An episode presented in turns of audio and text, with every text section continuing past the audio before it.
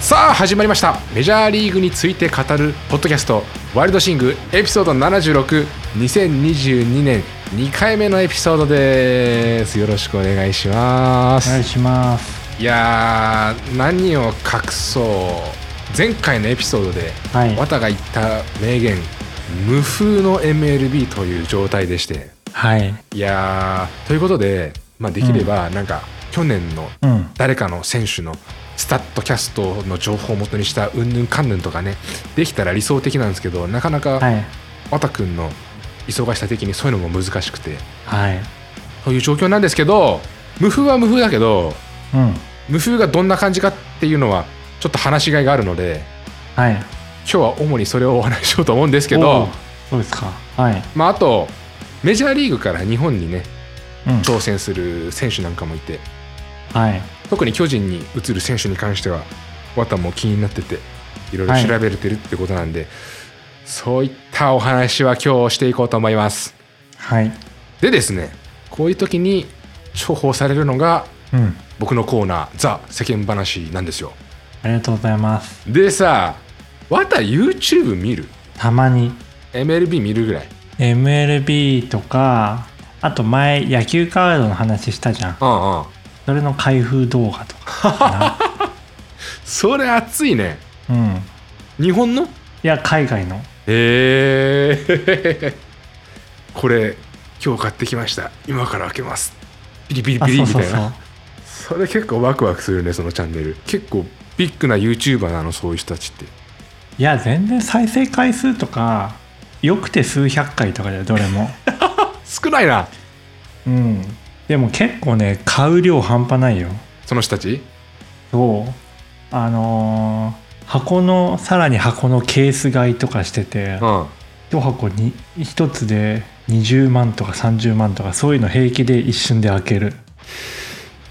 なんか他のジャンルでそれだけ投資というか費やしてチャンネルやってたら、まあそれなりの見返りあると思うんだけどそれで再生回数数百回はきついね、うんだからもう趣味だよすげえなうんまあ多分俺ワタよりかは YouTube 見てると思うんだけどはいはいいや ー今まで1年半だからこの、えー、とポッドキャストやってきてて YouTuber 紹介するしたことって今までなかったけどうん結構紹介したくなっちゃったのがあって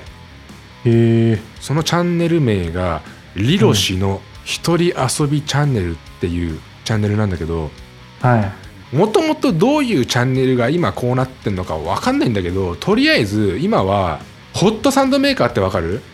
うんあわかんないホットサンドは知ってるけどあホットサンドメーカーねそうあの挟むやつでしょそうそうそうそううんある知ってる知ってるあれを駆使してありとあらゆるホットサンド以外の料理を作るのへえホットサンド以外そうでねまあうーんいろいろ斬新なんですよ料理の仕方がうん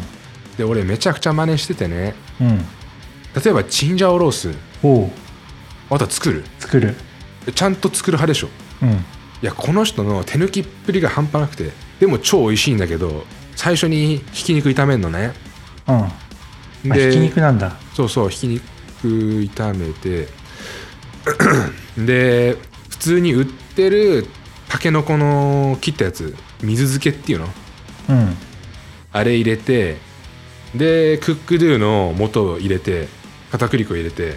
で完成なの一応うんでピーマンどこ行ったって話なんだけどピーマンは別途切って水洗いして切るっつってもなんかもうあれよ半分にするぐらいの塊の状態で、うんあ、もうちょっと細かくしてもいいんだけど要はその生のピーマンでさっき作ったそのひき肉を元にしたもうあんみたいな状態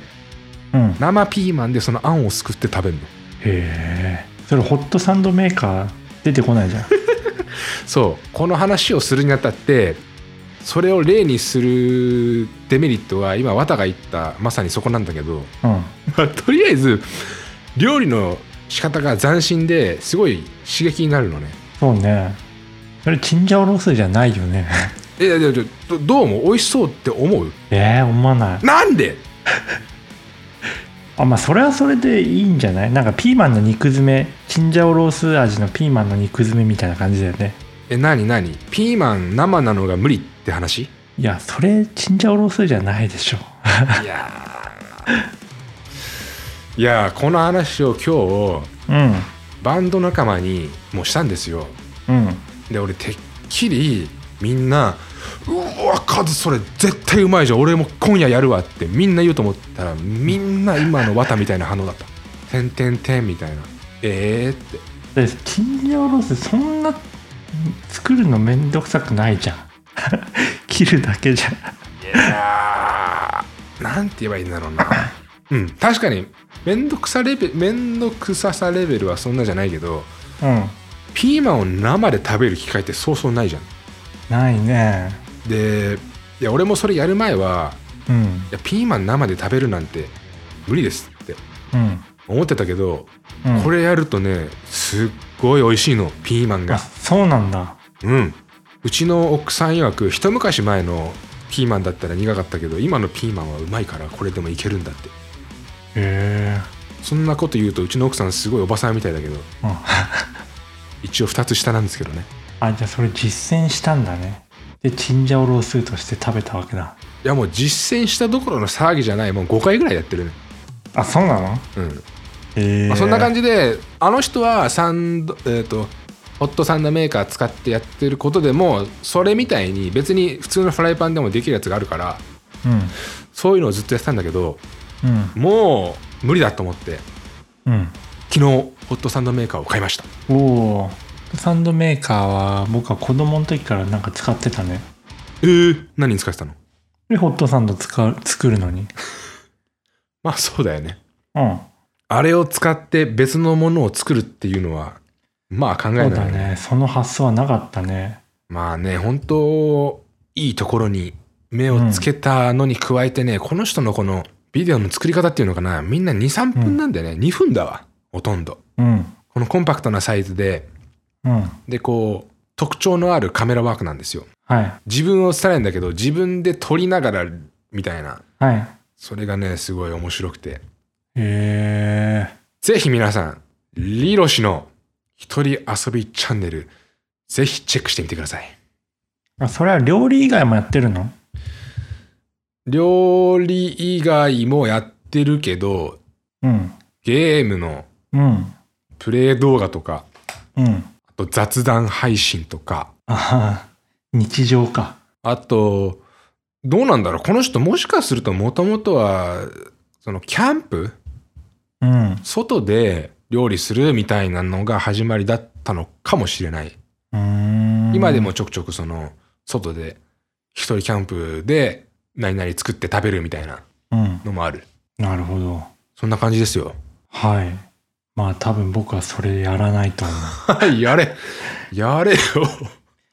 ちなみにねチンジャオロースはねうん、クックドゥ買わなくても全然できるようまく調味料でそうオイスターソースと砂糖と醤油とはいみりんかなうんがあれば全然できます俺もね最近ねちょっとカッコつけてねうんクックドゥ使う割合が減ってる。まあさっき綿が言ったみたいな調味料を使えばまあできるじゃない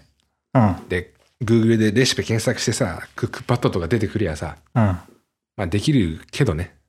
まあ、簡単だよね、クックドゥ系は。だし、失敗する可能性が ない。めめっちゃ少ないね。別にうんぶっ込みはいいだけだから。そう ね。いや、あの、自分で調味料入れるときってさ、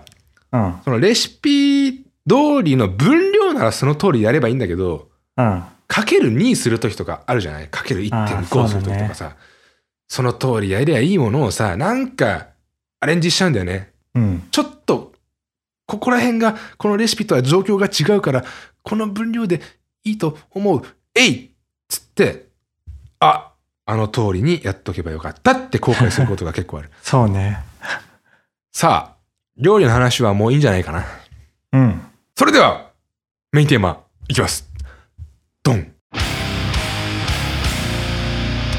えー、助っ人外国人特集ですね。そっちいきなり行くのあれメインテまあまあーマいいよいよないんだっけん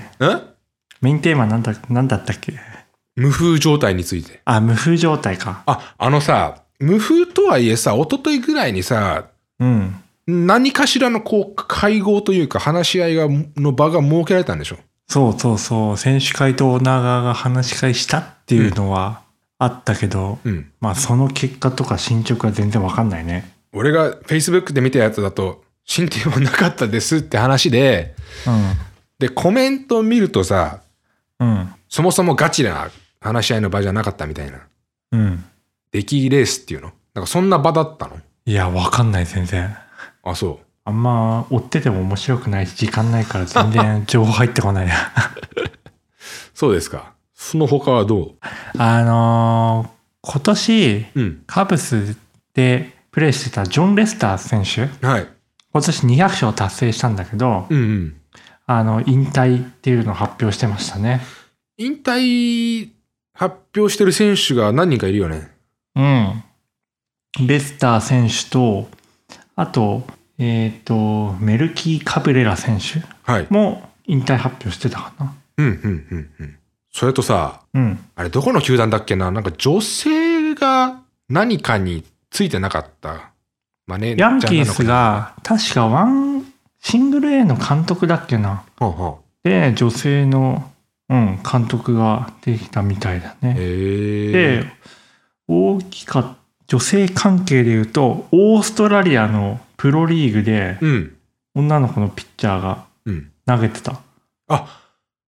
俺も動画見たんだけど、あれはオーストラリアのプロ野球そうそうそう。へえ。じゃあ日本でいう、例えばだけど、西武ライオンズであ、そうそうそ先発ピッチャー女性みたいな。う。うん。すごいね。で、普通にすごいいいボール投げてたよ。うんうんうん。俺も見た動画。ストレートとうん。うんカーブでサウスポーなんだけど、うん。最初なんか高校生の男の子かなと思ったけど、女性の選手でした。すごいです。へえすごいね。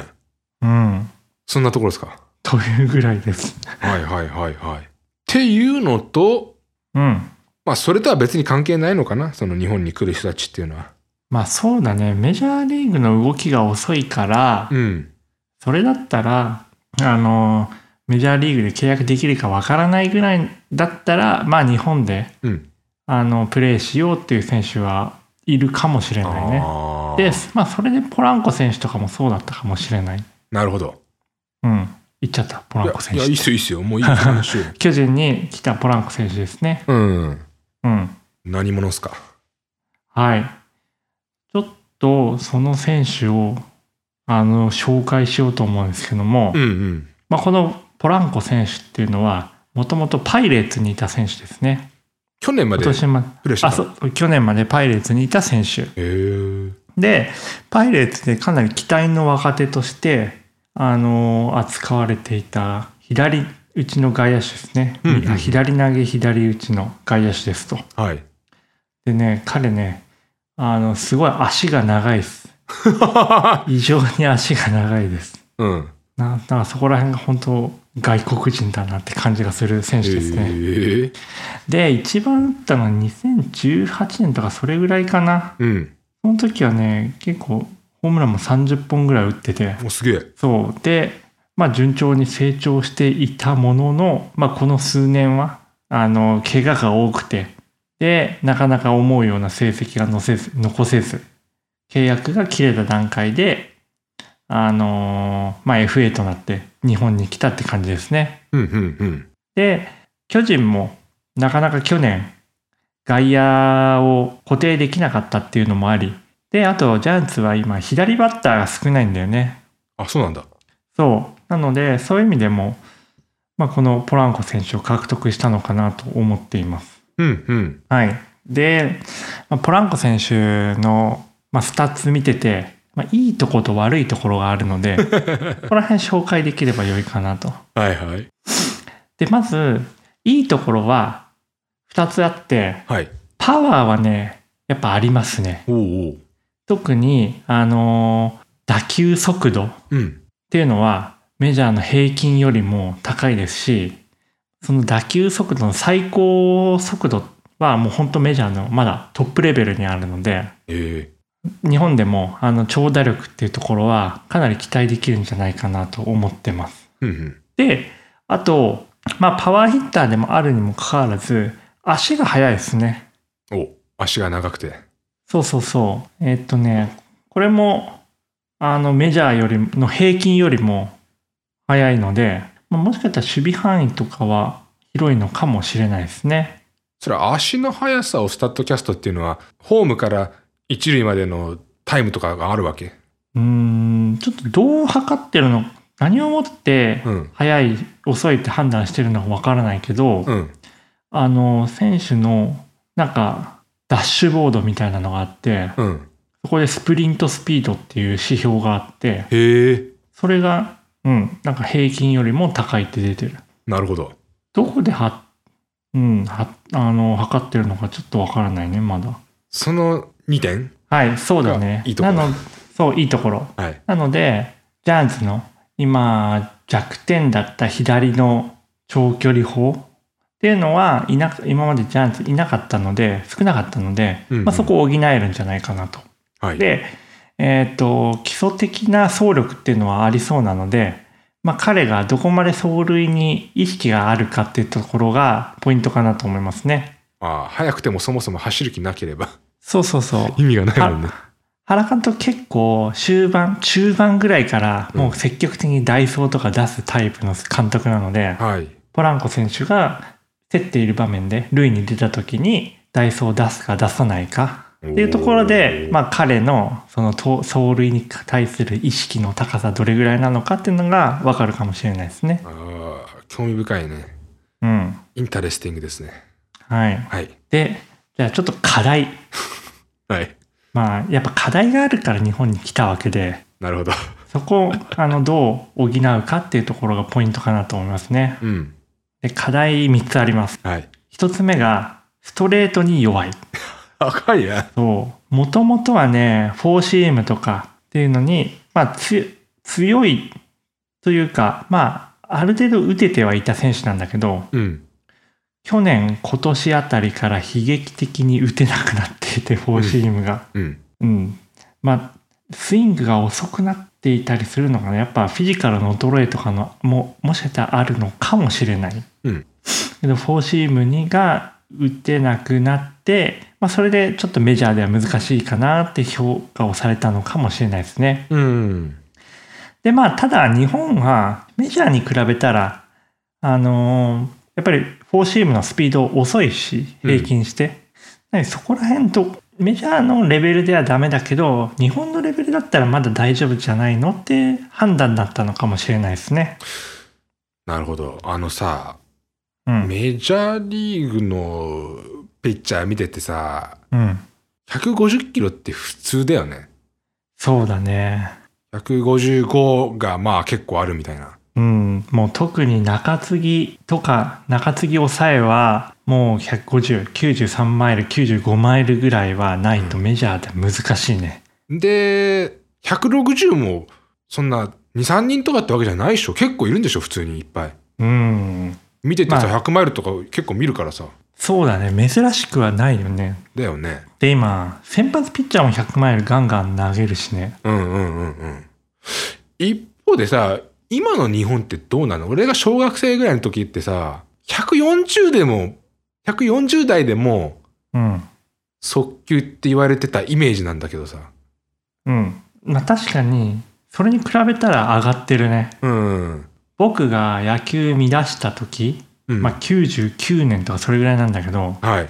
その時の野球ゲームで150投げれるのって、3選手だけだっ たんだよ。うん、松坂、佐々木、あと巨人の牧原っていう。あれオリックスの平井も投げられなかったあ、平井はね、もういなかったな。あそオリックスの山口っていうピッチャーがう、うん、投げれた、そういえば。4人か、パワープロはね本当全選手見るよね見る誰が150キロじゃ投げられるんだってでもそれに比べたら今は、やっぱみんな平均的に上がってるかもしれないね。 うんうんうん150キロ出てもそんなに驚かないし、うんうんうん、まあ日本人でやっぱ160投げる人は少ないけどう、んまあそうだね、140出ないと、まあ、技巧派として分類されるよね。南東派として。なるほど。ふむふむ。まあ、そういった140キロ台の世界ならば全然ストレートも打てる、うん打てるだろうっていう期待なんだね。そうだね。で、まあ、ストレート打てないんだけど、シンカーとか、スプリットとか、そういったものに関しては、まだ対応しているので、メジャーよりは少ない、あ、低い、あの、遅いファストボールと、そこの変化球の対応力っていうのが、まだ日本では活躍できる余地があるんじゃないかなって思われていたのかもしれないですね。はいはい。で、もう一つの課題が、選球眼ですね。うん。特に三振率であったり、まあ、フォアボールのもう多いんだけど三振も多いですと。で三振の中でも空振りがかなり多くてここはメジャーリーグでは結構ワーストクラスなんですね。おお。うん、だからまあデータを総合してみると、まあ、本当に速いボールに全然手も足も出なかったのではないかなとうん。思っています。はいはい。はい、なので、まあ、日本の、日本と、あのーメジャーリーグでは、ストライクゾーンが若干違うんですよね。うん。メジャーリーグは、ひあのーアウトコースがボール1個分ぐらい大きいですと。えー、で、まあ、そういった日本とメジャーリーグのストライクゾーンの違いに、まあ、どれだけ対応できるかっていったところ、まあ、今年のポイントかなと思いますね。うん。で、最後に課題なのが守備ですね。おお。はい、守備もせっかく足が速いのにもかかわらず評価されてないところがこれもメジャーワーストクラスでして、まあ、これはあの怪我とかいうよりももともとそんな良くなかったのかな外野だよね。そうで外野ではあの特にジャンプ力とかそういうのも評価の対象になるんだけどへえ。それが特にあの減少傾向ですねうんうんうん。なんでやっぱりフィジカル的なものはあの衰えているかなっていうのは感じますね。今おいくつ今30歳。ああ、なるほどね。うんうん。うん、で、まあ、原監督は結構守備が、あのーに欠点がある人ってなかなか使いづらい感じなんだよね。うんうん。まあ、顕著だったのが、あのーラミレスがいた時、まあ、そのラミレスが巨人のレフトいた時にうん。 4番として打ってはいたものの結構守備が壊滅的だったので、うん。うん、それで、まあ、当時ね長野選手が出てきたっていうこともありうん。結構ラミレ選手をベンチに置いていたっていうケースもあったのでだから結構原監督はあのーまあ、セ・リーグ特有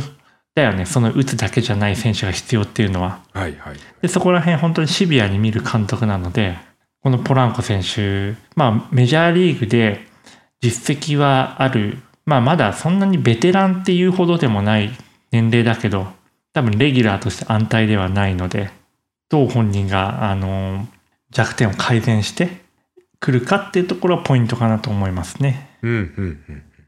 うん。まとめると、メリットは、打球速度速い、まあ、パワーがありますっていうのと、うん足が速いですと。はい、えー、短所は、選球眼が悪いと、あとなんだっけ、ファストボールに弱いああ、と、守備が弱いよろしくないと。どんな活躍をしてくれるか、楽しみですね。ジャイアンツとしては、あの、ポランコ選手入って、去年取った梶谷選手とか、うん。あと、去年また成長した松山、松原選手はい。が、また成長するきっかけにしてくれたら、まあ、それはそれでいいので、うん。まあ、競争はあった方がいいですね。なるほど。はい。あの、一つ気になったんだけどさ、うん。メジャーリーグの選手たちから見る日本のプロ野球っていうのはうんどういうもんなのかってなんかわかる、あーまあ、ずっと言われてるのが、うん、レベル的には 4A だよね。 4A 3A とメジャーリーグの間っていう。メジャーリーグにおける1軍2軍3軍について軽く教えてもらえないメジャーリーグは何軍まであるんだろう結構多くて、うん、 3A、あ上から 3A、2A、シングル A うん、で、ルーキーリーグっうん、ていうのが基本的にはあって、うん、で、各球団、シングル A とかルーキーリーグとかでも、あの、複数の球団を傘下に持っているケースがあって、うんうんだから合計メジャーリーグの傘下には8つとか7つとか、まあ、階層としては4つなんだけど、複数のチームがあるんですね。はいはいで、日本と大きく違うのが、その各マイナーリーグの球団が独立で運営してるんだよ、チームを。はいメジャーリーグの選手を借りて、マイナーリーグは独立して球団を運営しているっていうのが、結結構面白いところではいはいだからマイナーリーグも結構工業として成り立ってんだよね。ええそう。でもって 4A ってさっき言ったよねそう。4A っていうのは今はないんだけど、うん 3A の次が今メジャーリーグなのね、レベル的には。はいで、まあ、例えとして、日本の野球は、まあ、メジャーリーグほどではないけど、まあ、3A とかそういうものよりはレベル高いよねっていうので、4A。そうなんだうん。俺が思っていたよりも評価が高いんだけどそうだね。ああ、でもそれもね、ずっと結構前に言われたところだから、今はどうかっていうのは難しいよね。うんうんやっぱり最近本当メジャーリーグの全体のレベル上がってるから、確かに日本の野球選手でも個人で言えば高い人はいるかもしれないけど全体としてはメジャーリーグの中ではのそのシステムの中ではもしかしたら相対的に下がってるかもしれないねまた的には 3A ぐらいですかうーんそうねだってまあちょっと去年とか筒香選手後半頑張ってたけど、うんうんまあ、日本の成績から比べたら、まあ、全然ダメじゃんそうっすねで秋山選手とかも2年間でホームラン1本も打ててないしうんうんで一方で、まあ、メジャーでまあちょっとダメだろうって思われてた選手が、まあ、日本では活躍したりうんするわけよ、うんうんうん、だから そうねまあ本当に 3A とか 2A とかそこのレベルがどうなのかってちゃんと分かんないところあるけどうんまあやっぱメジャーリーグ、リーグとして、メジャーリーグと比べるとかなり劣っているところはあるかなと思いますね。まあでもセカンドキャリアの場みたいな場所としては認識されてんのかなうん。まあそうだよね。あの、メジャーリーグの次にいい給料もらえるしね。ああ お金確かになうん。うん韓国とかになると、またさらに一桁ぐらい、あの、相場が下がっちゃうからね。あそうなんだうん。へえそうねお金の面もあるねうん。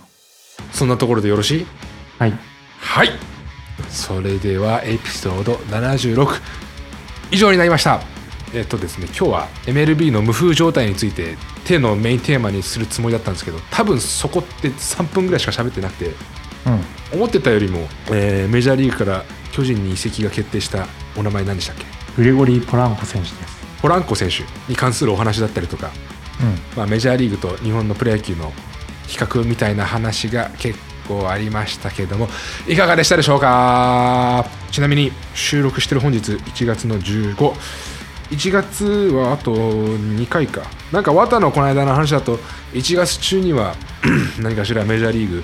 方針が決まるんじゃないかって話だったけど、うん。まあ、もうちょっと時間ありますねそうだねまあメジャーリーグなのかアメリカのやり方なのか知らないけどこうデッドライン決めてうんうんその直前何分前とか何秒前とかここに滑り込みで合意みたいなの結構あるんではいまあ特に心配はしてないですはい、まあ、そんな感じではい来週以降もエピソードお届けしていく予定ですのでお楽しみにしていてくださいそれでは